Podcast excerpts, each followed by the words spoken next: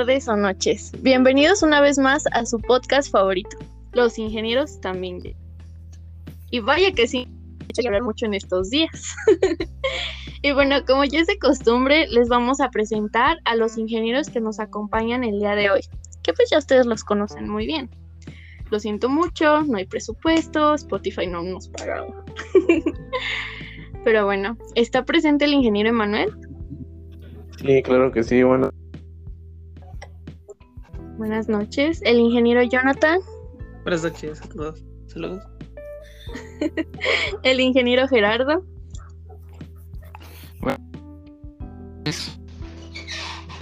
Y el ingeniero Emilio. Buenas noches. ¿Otra vez los mismos? Ya párenle. es que no hay dinero, no hay presupuesto. Sí, no hay más, ni modo. Ni, esto, ¿qué más quieren? Bueno, bienvenidos chicos. Un gusto estar aquí.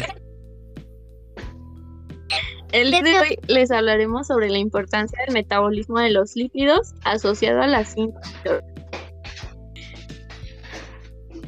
Mm, ingeniero Manuel, ¿usted sabe algo? Ajá, ¿usted sabe algo de diferentes que nos pueda compartir? Eh, pues sí, pero los voy a mencionar. Eh, pues los lípidos, como sabemos, desarrollan importantes funciones celulares y orgánicas. Esto, pues, con la necesidad de sintetizarlas o de recambiar las existentes. Y esto hace que el anabolismo de los lípidos sea esencial para todos nosotros los seres vivos en general.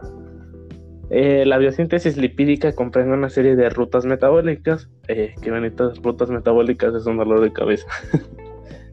que estas están destinadas a formar estos compuestos y pues almacenar en forma de grasos de los excedentes energéticos incorporados con nuestra dieta, la dieta que llevamos, bien sean glúcidos, lípidos o proteínas. Eh, estas secuencias de reacciones se caracterizan, al igual que el resto de las rutas biosintéticas, por reacciones reductoras o con consumo energético. Eh, y oh, aquí cabe añadir que el alemán Franz Kinop eh, fue el descubridor del proceso bioquímico de la, meta, de la metabolización de los ácidos grasos, que pues la conocemos ahorita como la beta oxidación.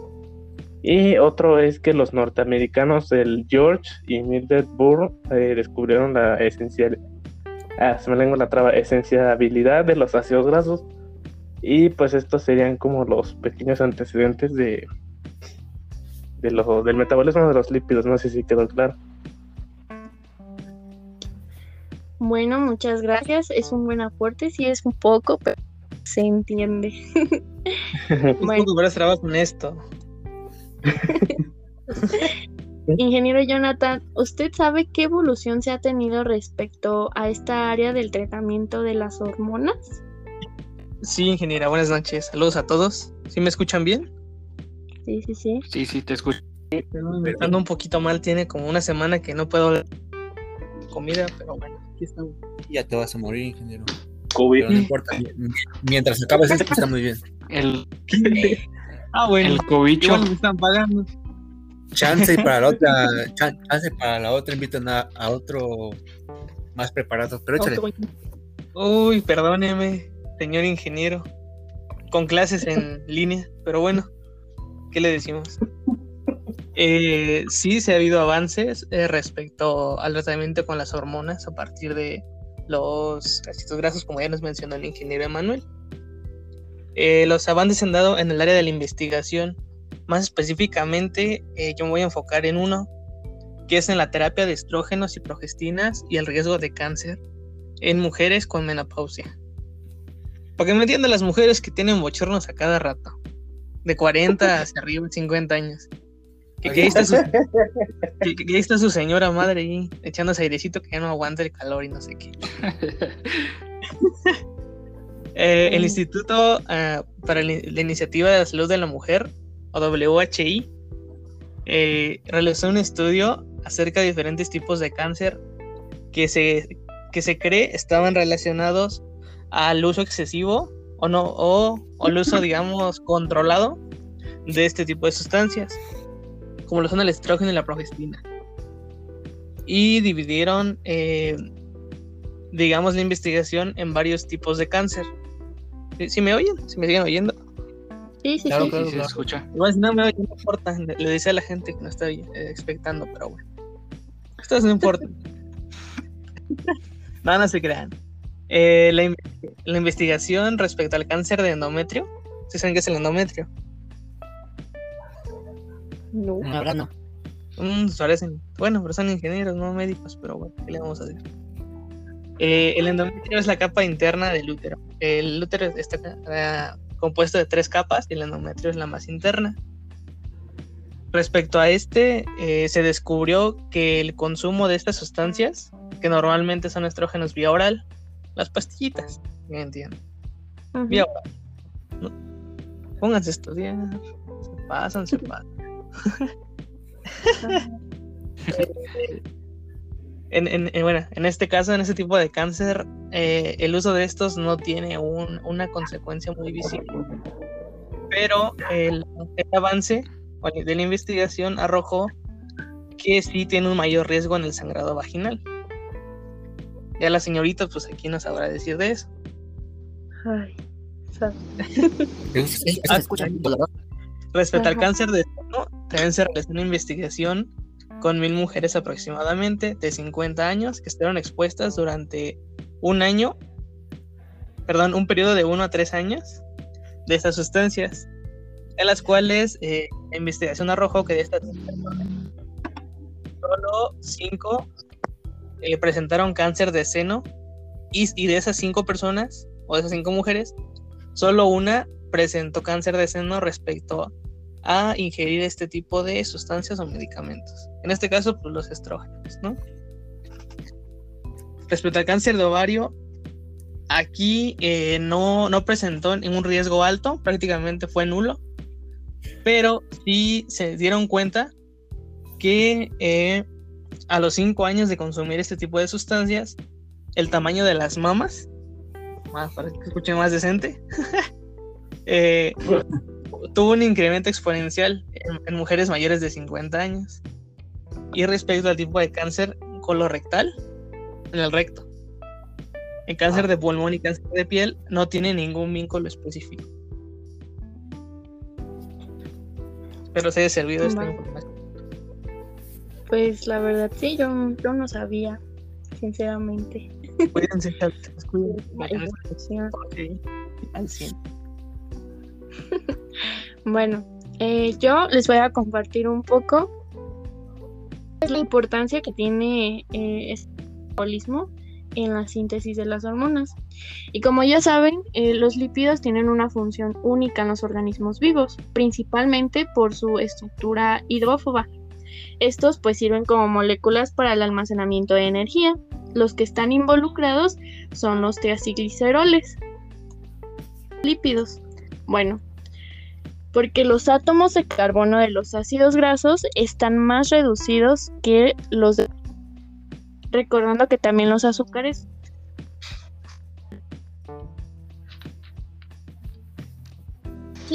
por lo que los triacilgliceroles proporcionan más de doble energía gramo por gramo que los de los glúcidos.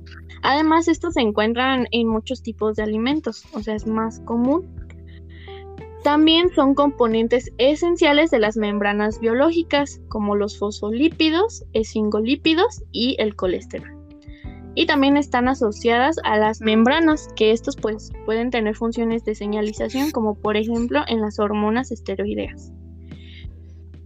Que cuando las, las, perdón, las células requieren energía, los ácidos grasos se degradan para producir acetil-CoA. Pero antes de esa producción, primero gliceroles, que estos se consumen en los alimentos y después pasan por el torrente sanguíneo.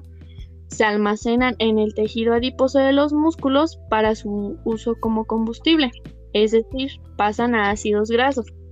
Es entonces que estos ácidos pasan por la ruta de beta-oxidación y durante esta ruta se producen NAD y FAT. Es por eso que se consideran de mayor energía. Y pues ahí es donde ya se produce el acetilcoenzima A. o pues también puede pasar a fosfolípidos para llevarlos a la formación de membranas. Bueno, es entonces que estando en acetilcoenzima A se puede dirigir a otras rutas, como es el ciclo del ácido cítrico o la síntesis del colesterol. Y pues como sabemos, el colesterol de hormonas, específica hormonas esteroideas. Cinco que son los progestagenos y la principal hormona es la progesterona.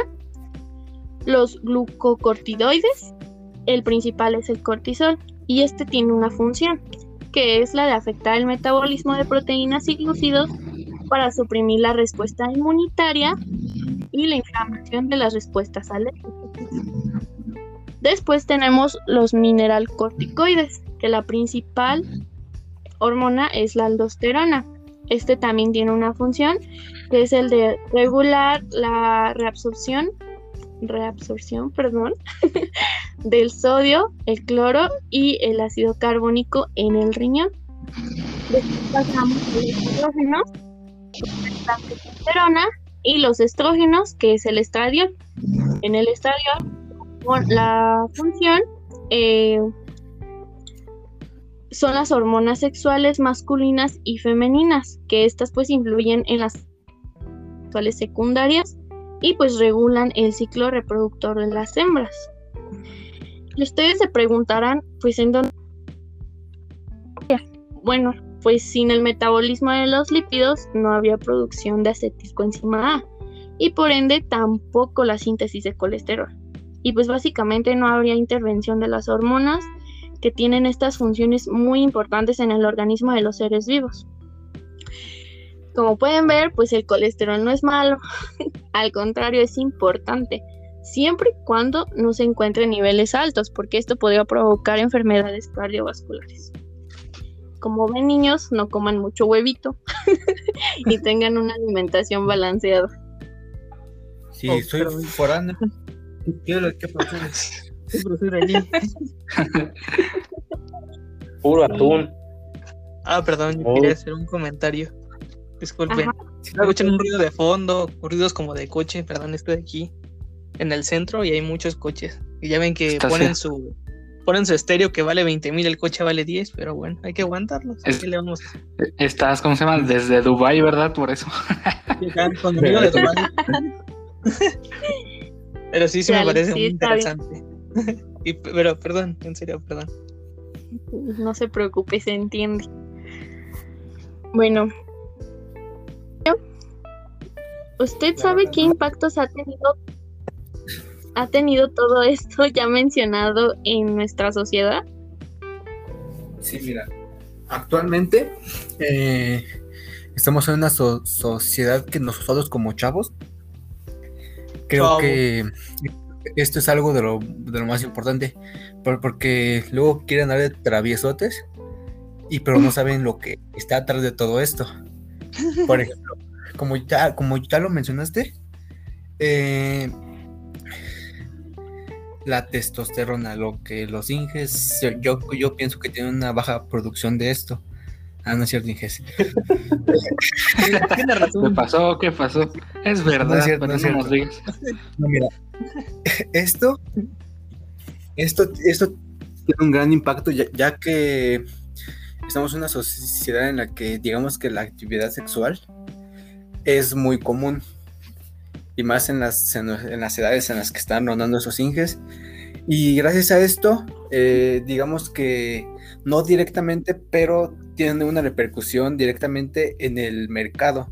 Por ejemplo en el compro en el uso de anticonceptivos eh, medicamentos de prevención y pues todo lo que compran que yo creo que ustedes no lo han de conocer pero posiblemente sí Eh, y esto entonces tiene un gran impacto ya que digamos mm, el comercio se puede eh, con el comercio de estos productos se puede beneficiar gracias a, a que el colesterol como ya lo dijo la la Ingeavi es el precursor de las cinco principales hormonas esteroides que, como ya lo mencionó, eh, son las, digamos que las enfocadas a lo, a lo sexual, pero también tienen un gran impacto en, a la población mundial, porque eh, digamos que la, la progesterona, que es una hormona sintetizada a partir de, de colesterol, eh, digamos que prepara el revestimiento del útero para la impla- implantación del óvulo fecundado y gracias a esto permite la progresión normal del embarazo. Esto quiere decir que gracias a estas hormonas, eh, hoy, hoy en día los chavos o nosotros Inges podemos estar aquí ya que gracias a toda la función que, que ellas hacen, eh, podemos estar nosotros aquí bien formados y aquí hablando en, en este podcast. Y directamente en lo ambiental, digamos que tiene repercusiones malas porque digamos que gracias también a, algunas hormonas como la los, los estrógenos, digamos que las industrias, algunas no tienen como que la certificación y al digamos al fabricar sus sus medicamentos desechan directamente los residuos y digamos que, que pueden contaminar las aguas y, y hasta el mismo suelo que, pues, que pueda eh, estar ahí alrededor del donde desechan sus productos. Y pues es básicamente eso, de que gracias a que el colesterol es el precursor de estas, estas hormonas, hoy podemos estar nosotros aquí, nos, pu- nos haber formado bien y podemos gozar de, de bueno, divertirnos con cosas de chavos. Ya ustedes me entenderán. Sí, sí, sí. Oh, mi mollera. Y gracias a, gracias a esto, y gracias a, y a, a esto, bueno, en específico a la a la testosterona, que acá como lo, me- como lo mencioné antes, es que acá los inges están bien dotados.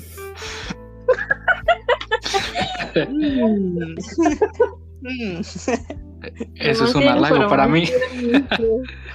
Gracias. Me siento ofendido, pero te agradezco. Bueno. Ingeniero Gerardo, Mm, Sí, sí, sí, aquí ando. ¿Sí me escuchan? claro. Sí. Claro, Sí, sí. bueno. ¿Usted conoce algún nuevo avance tecnológico de todo esto? Pues el avance más el que se ha, se ha utilizado en los últimos años es sobre el metabolismo del HDL. Este pues es un, ¿cómo se llama? Es un metabolismo que se usa para, para el papel del metabolismo de las lipro, lipoproteico digo, y los lipídicos, así como tiene una importancia en el factor de riesgo de la ateroscle- aterosclerosis, perdón, que pues aterosclerosis es nada más y nada menos que lo que viene siendo la acumulación del colesterol en nuestras venas y en nuestro cuerpo. Lo interesante de esto es, es que el HDL lleva desde el hígado, los tejidos, a lugares. Hagan de cuenta que el HDL tiene, tiene ¿cómo se llama? Colesterol de una forma selectiva. Va diciendo tú sí, tú no, tú sí no. Así como los profes, ¿no? De que tú sí pasas, tú no pasas, tú sí pasas, tú no pasas. Más o menos así. Es como el HDL selecciona Ah, a dónde a dónde llevar el colesterol a un nivel celular. Vaya. No, sí, sí. Soy interesante. Qué interesante, ingeniero. La verdad sí me pareció muy interesante toda la información que se explicó el día de hoy. Espero que pues, también a las personas que nos estén escuchando les esté agradando y hayan aprendido un poco más sobre la importancia del metabolismo de los lípidos de las hormonas. Ojalá y sí, porque pues ni nos pagan, imagínate que ni les guste. Lo hace- Es que es amor a la, es amor al arte. Claro, claro. No, ¿Y nos encanta para estar cuándo? aquí. Bueno, muchas gracias por su participación, ingenieros.